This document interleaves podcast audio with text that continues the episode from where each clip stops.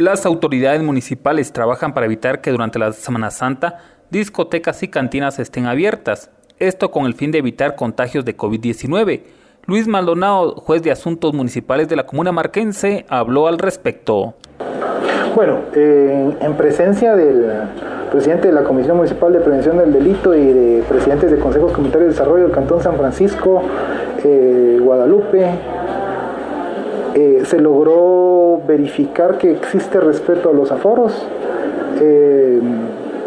algunas cantinas que ya han iniciado sus procesos de gestión ambiental y no encontramos ningún menor se hicieron los procesos de verificación, de identificación y hemos visto que, que, hay un cambio positivo en el entorno de los establecimientos abiertos al público y esperamos que con el transcurso del tiempo pues los empresarios, los propietarios eh, vayan apoyando al, a la disminución de los indicadores de violencia en el municipio de San Marcos y los índices de criminalización.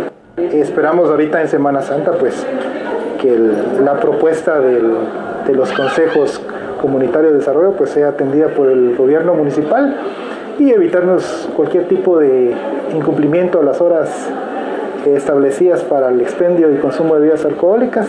Se va a hacer una propuesta para que el Consejo Municipal autorice el no funcionamiento de discotecas y cantinas para miércoles, jueves, viernes, sábado y domingo de Semana Santa. Emisoras Unidas, primera en noticias, primera en deportes.